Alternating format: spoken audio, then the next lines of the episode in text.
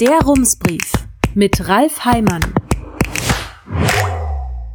Münster, 16. Februar 2024. Guten Tag. In Münster demonstrieren heute mehrere tausend Menschen gegen den Neujahrsempfang der AfD im Rathaus. Nach Schätzungen werden es sogar mehrere Zehntausend sein. Die Kundgebung hätte ein schöner Beleg dafür sein können, dass die große Sache, die Demokratie, am Ende den politischen Kräften doch wichtiger ist als die eigenen Gruppeninteressen. Das entscheidende Wort hier ist hätte. Am Donnerstag zog Münsters CDU ihren Aufruf zurück, an der Veranstaltung teilzunehmen. Die CDU wollte mitmachen, hätte aber gern Redezeit für den Oberbürgermeister und sich selbst als größte Partei Münsters gehabt. In etwa so sagte Münsters neuer CDU-Chef Stefan Nacke es den westfälischen Nachrichten. Das Bündnis Keinen Meter den Nazis wehrt sich in einem Blogbeitrag gegen den Vorwurf, es habe der CDU und der FDP ein Redeverbot erteilt. Dabei geht es vor allem um dieses Wort. Das Bündnis schreibt, es habe demokratisch darüber abgestimmt, wer bei der Veranstaltung sprechen darf. CDU und FDP bekamen keine Mehrheit. Für das Bündnis ist es eine Mehrheitsentscheidung, den Parteien erscheint es wie ein Verbot. Das alles wirkt ein bisschen, als wolle man zusammen ein brennendes Haus löschen, aber dann gelingt es doch nicht, weil man sich nicht darauf einigen kann, wer den Schlauch hält. Ganz so absurd ist es allerdings doch nicht, denn hinter dem Gezerre stehen auf beiden Seiten Sichtweisen, die man durchaus verstehen kann.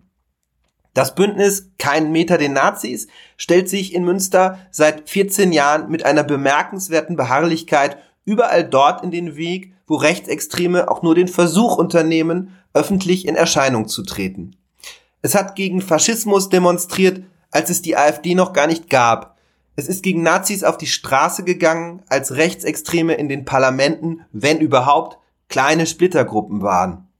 Es hat Demonstrationen veranstaltet, an denen eine Handvoll Menschen teilnahmen, die mit selbstbemalten Transparenten in der Stadt standen und etwas verloren wirkten, die CDU ist mit diesem Protest nie warm geworden und das hat mehrere Gründe. Zum einen waren Demos noch nie die Sache von Konservativen, sie bevorzugen den Protest innerhalb der etablierten politischen Strukturen. Demos sind immer auch ein Widerstand gegen diese Ordnung. Zum anderen gingen da in Münster auch noch Linke auf die Straße, vielleicht sogar Menschen, die man unter Konservativen für so links hält, dass man linksextrem sagen müsste. Und die CDU hat über viele Jahre nicht viel gegen den Eindruck unternommen, dass man diese Menschen vielleicht sogar für etwas schlimmer hält als die Extremen auf der anderen Seite des Hufeisens. Das ist die Ausgangssituation.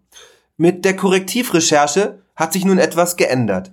Der Kampf gegen Rechtsradikale ist zu einer großen Sache geworden, die das ganze Land durchschüttelt und wo man mit so einer Kundgebung plötzlich große Massen erreichen kann, sagt die CDU, jetzt wollen wir auch mit auf die Bühne. Das ist die eine Perspektive, die etwas verständlicher macht, warum es im Bündnis Vorbehalte gibt. Doch es gibt auch noch eine andere.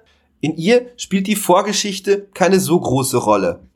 CDU und FDP schauen auf die gegenwärtige Situation. Sie halten die Proteste für notwendig, möchten sich beteiligen und denken, so eine Veranstaltung sollte die gesamte Gesellschaft abbilden das denken auch Grüne und SPD, die sich dafür eingesetzt haben, dass CDU und FDP mit auf die Bühne dürfen. Denn wenn alle zusammen für die Demokratie auf die Straße gehen, dann wäre es doch wichtig, dass auch die zu Wort kommen, die bei den demokratischen Wahlen die meisten Stimmen bekommen haben. In Münster sind das der Oberbürgermeister und die CDU als größte Partei im Stadtrat. Auch diese Position kann man verstehen und man muss feststellen, im Weg steht hier die Vergangenheit. Das Bündnis sieht sein Werk und jetzt, wo sich die ganze Mühe zu lohnen beginnt, möchten andere einsteigen. CDU und FDP fragen sich, es soll ein geschlossener Protest der gesamten Gesellschaft sein und dann kommen nur linke Gruppen zu Wort? Schwierige Situation.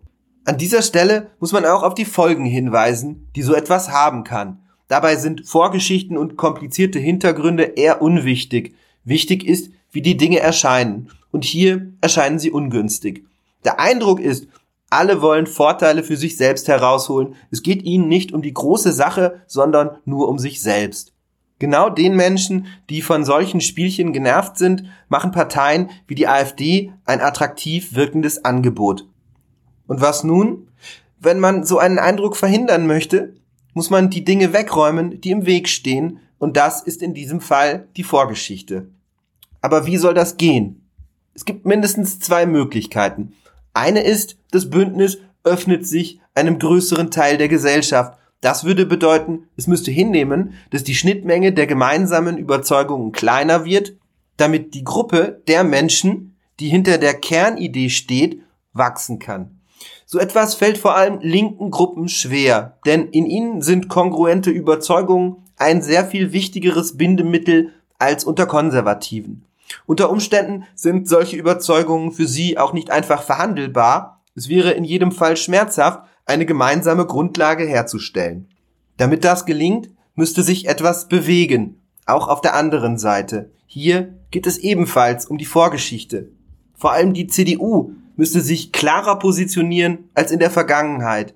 Sie müsste die Grenze noch deutlicher ziehen. Anders gesagt, es wird schwer, wenn die Parteien in Münster wie vor der letzten Landtagswahl erklären, sie setzen sich nicht zusammen mit der AfD aufs Podium und die CDU sagt, wir unterschreiben diese Erklärung nicht. Die andere Möglichkeit ist, man rauft sich zusammen zu einem neuen Bündnis mit einem etwas anderen Selbstverständnis, wie die CDU es fordert. Dann wäre es ein Bündnis, das nicht die einen aufgebaut haben und die anderen wollen dazukommen, dann wäre es ein Bündnis, das allen gehört, weil sich alle darauf geeinigt haben. Vielleicht wäre das sogar das Beste, denn sonst könnte es schnell zu einer dritten Möglichkeit kommen. Die wäre, alle kochen ihr eigenes Süppchen. Für die AfD, da kann man sich sicher sein, wäre diese Variante am besten. Herzliche Grüße, Ralf Heimann. Rums, neuer Journalismus für Münster. Jetzt abonnieren. rums.ms